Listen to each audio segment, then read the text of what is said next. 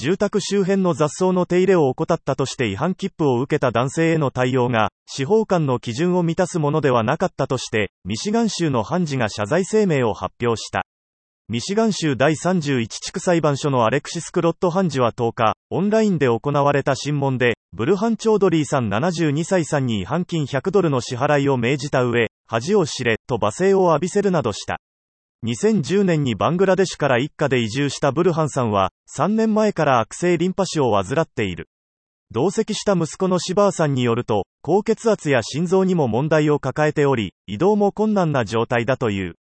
状況の理解を求める親子に、クロット判事は、恥を知れ、と一括、刑務所に入れることができるなら、そうする、と厳しい態度を示した。審問の最後には、ここに戻ってくるならば、刑務所に行くことになる、と攻撃的な発言を繰り返した。このの様子は SNS でシェアされ、非難が殺到。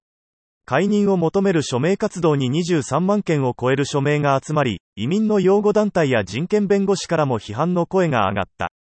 アジア、太平洋諸島系アメリカ人の支援団体、アピアボート MI のディレクターで、チョードリーさんと同じ、ハムトラム区に暮らすレベカ・イスラム氏は、地元メディアの取材に、英語が母国語でない両親を助けるため、一緒に出廷した過去に言及、裁判官に脅迫され、通訳すらしてあげることができなかった、と振り返り、これがコミュニティで起きていることを知っていたが、これまで公のプラットフォームでさらされることはなかった。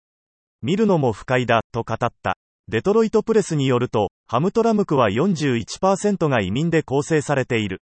移民比率は全米で最高水準で、昨年の市長及び市会議員選の候補者の一部は、選挙活動中、母国語を話す市職員の採用や、厳格に取り締まる代わりにコミュニケーションを拡充するべきと訴えていた。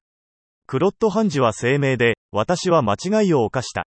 軽率な振る舞いであり、恥ずかしく思う、と過ちを認め、出廷した当人とコミュニティ全体に対して、司法官に求められる高度の基準を満たせなかったことを謝罪する、と発表。